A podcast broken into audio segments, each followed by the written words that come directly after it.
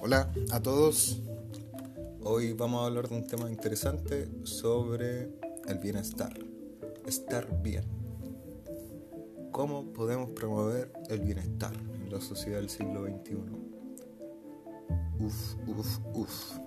Arduo trabajo por delante para poder tramar, entramar, postular una apertura de opciones.